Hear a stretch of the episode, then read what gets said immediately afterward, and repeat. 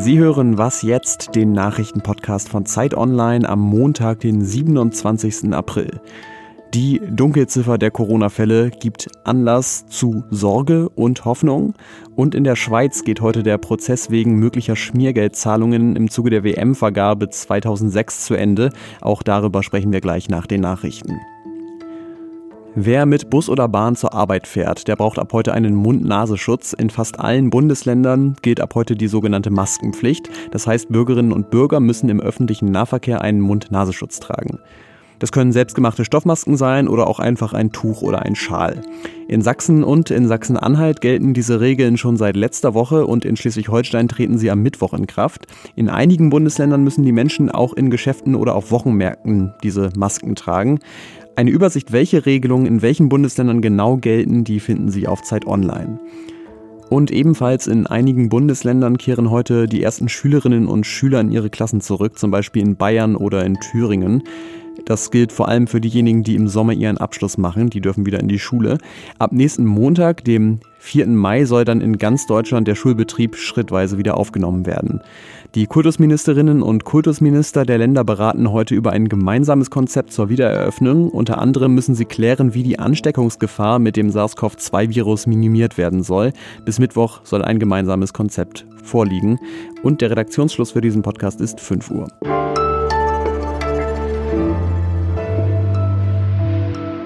Hallo und herzlich willkommen. Schön, dass Sie auch diese Woche wieder dabei sind bei Was jetzt. Hier ist Ole Pflüger. Drei Millionen Fälle von Corona verzeichnet die Johns Hopkins Universität inzwischen weltweit.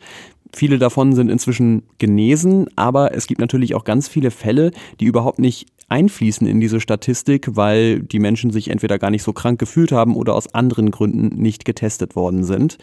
Und diese Dunkelziffer äh, schürt natürlich Ängste, weil man sich denkt, oh Gott, vielleicht ist alles viel schlimmer, als die Statistik das nahelegt. Aber man kann natürlich da auch Hoffnung drauf projizieren, denn es könnte ja sein, dass wir schon viel mehr von der Pandemie überstanden haben, als wir eigentlich wissen. Natürlich ist es so, dass wir die Dunkelziffer nicht kennen, weil sie ja sonst keine Dunkelziffer mehr wäre, aber wir wissen Dinge über sie, beziehungsweise Maria Mast weiß die, die Wissenschaftsredakteurin ist bei Zeit Online und die wird sie mir jetzt erzählen. Hallo Maria. Hi Ole. Es gibt ja aus manchen Corona-Hotspots, also zum Beispiel in Italien aus einem Ort oder auch von Island, äh, Untersuchungen, die sich auch mit der Dunkelziffer beschäftigt haben. Was sind denn da die Ergebnisse? Ja, du hast total recht. Das sind Studien, die sich auch mit der Dunkelziffer beschäftigt haben. Das heißt, ähm, die setzten sich nicht primär damit auseinander. Und es gibt ein Beispiel in Italien. Und da war es so, dass in einem Dorf äh, namens Wo, ähm, da ist der erste Mensch in Italien an Covid-19 gestorben. Und das war erstmal schlimm und schockierend. Und vermutlich deshalb hat man da auch sofort umfassende Maßnahmen ergriffen und zwar alle Menschen getestet und dabei eben herausgefunden, dass eine bestimmte Prozentzahl infiziert war. Und was aber Besonders erstaunlich war, viele davon, also mehr als die Hälfte, hatten die Krankheit wohl ohne Symptome durchlaufen, also ohne was davon zu bemerken. Und solche Vermutungen, dass viele der Krankheiten asymptomatisch verlaufen, die hören sich erstmal gut an. Da denkt man, ah, vielleicht war mein kleiner Schnupfen ja auch schon Corona, vielleicht hatte ich es schon, ohne es irgendwie zu bemerken. Du hast es jetzt schon angedeutet, es gibt eben immer eigentlich in der Wissenschaft ein Aber, sonst wäre es ja keine Wissenschaft. Was ist denn das Aber in dem Fall? Ja, genau. Also das Aber ist eben, man braucht eigentlich andere Studien, um der Dunkelziffer überhaupt auf die Schliche zu kommen. Und das sind sogenannte äh, Stichprobenstudien.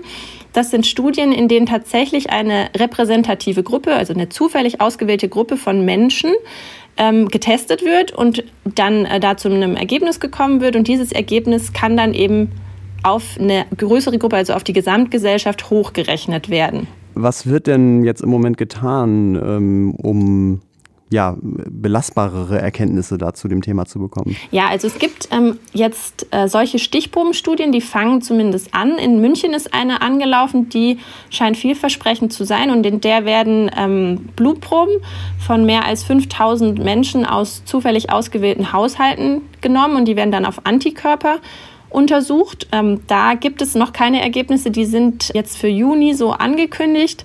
Der Studienleiter hat uns schon mal gesagt, dass er aber eine sehr niedrige Dunkelziffer im niedrigen einstelligen Prozentbereich äh, vermutet. Also von dieser Herdenimmunität, dass man 60 Prozent ähm, Infizierte irgendwann ähm, hat, sind wir also total weit entfernt. Und es gibt noch eine weitere Studie in Österreich. Da hat man ebenfalls eine repräsentative Gruppe der Bevölkerung untersucht. Und auch bei der kam erstmal raus, es sind viel mehr Leute infiziert als die bestätigten Fälle. Denkt man erstmal, ah, super, mhm. das scheint doch vielversprechend. Aber dann ist da eben der Trugschuss dahinter, dass wenn man diese Zahl, die, die höher sein mag als die Zahl der bestätigten Infizierten, diese Zahl ist aber immer noch so klein, dass die eben von so einer hohen Prozentzahl sehr weit weg ist. Und auch die italienische Regierung hat jetzt ja angekündigt, dass 150.000 Menschen auf Antikörper getestet werden sollen, um mehr über die Dunkelziffer zu erfahren. Das war Maria Mast aus unserem Wissensressort. Dankeschön.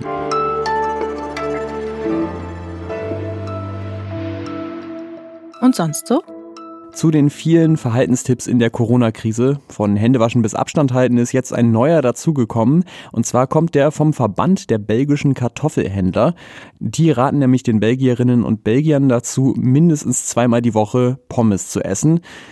Ist jetzt erstmal kein Wunder, dass der Ratschlag aus der Richtung kommt, aber hat einen ernsten Hintergrund, denn weil die Restaurants zu haben, drohen bis zu 750.000 Tonnen Kartoffeln weggeworfen zu werden. Aber einen weiteren Vorteil hat die ganze Sache natürlich auch noch, wer die Fritten mit den Fingern isst, der vergisst danach auf keinen Fall das Händewaschen. Wenn ich Ihnen jetzt sage, wer der nächste Gast ist, dann werden Sie sich vielleicht wundern, denn es ist unser Sportredakteur Oliver Fritsch schon wieder. Und das, obwohl der Profisport ja eigentlich komplett brach liegt gerade. Hallo Olli. Hallo Ole.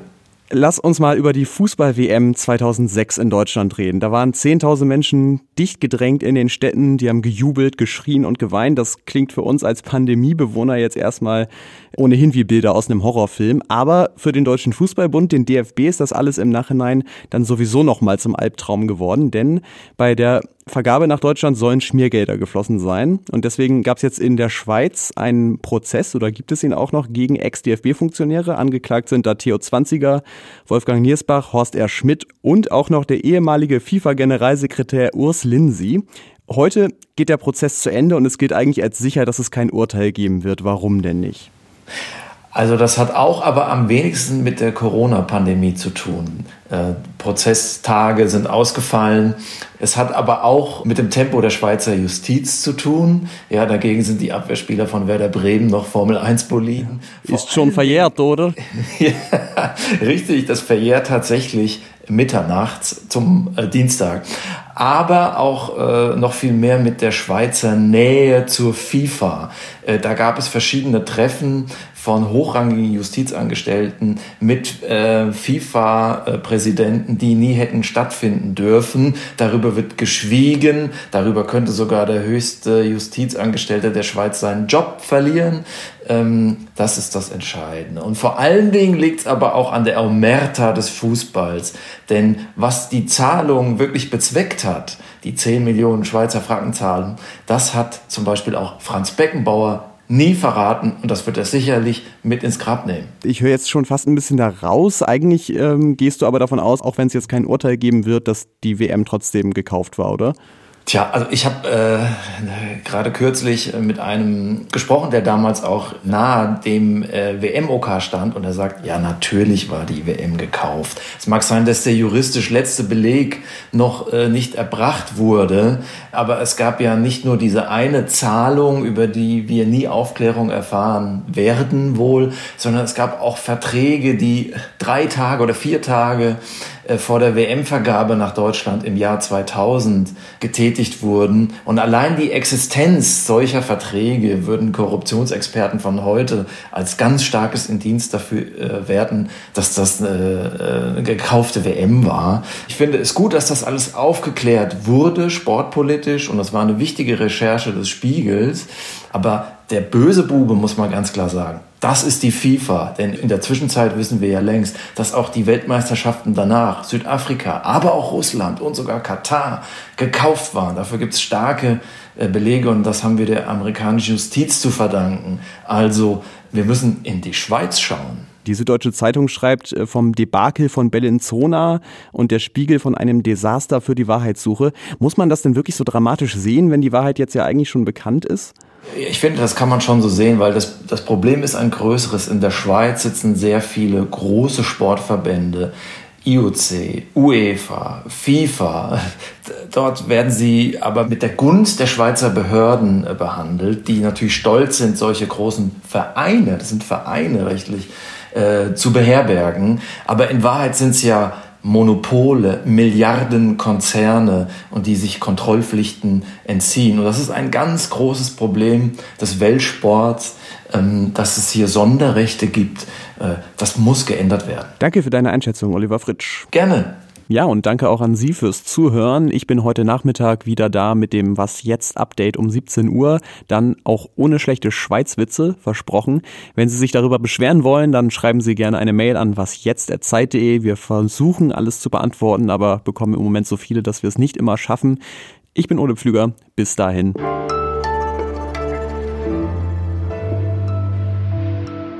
Aber eigentlich wissen wir äh, alle, dass äh, Xavier Naidoo mit seinem Singsang schuld war, dass wir den Titel nicht gewonnen haben.